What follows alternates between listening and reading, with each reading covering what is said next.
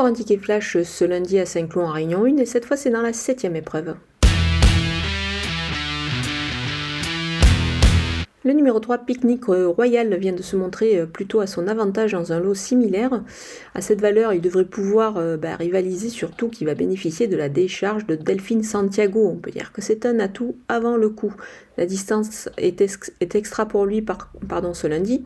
Pour un couplet gagnant placé, je vais également retenir le numéro 2, Titan, qui fait un sans faute euh, dans les handicaps. L'opposition me paraît également largement dans ses cordes.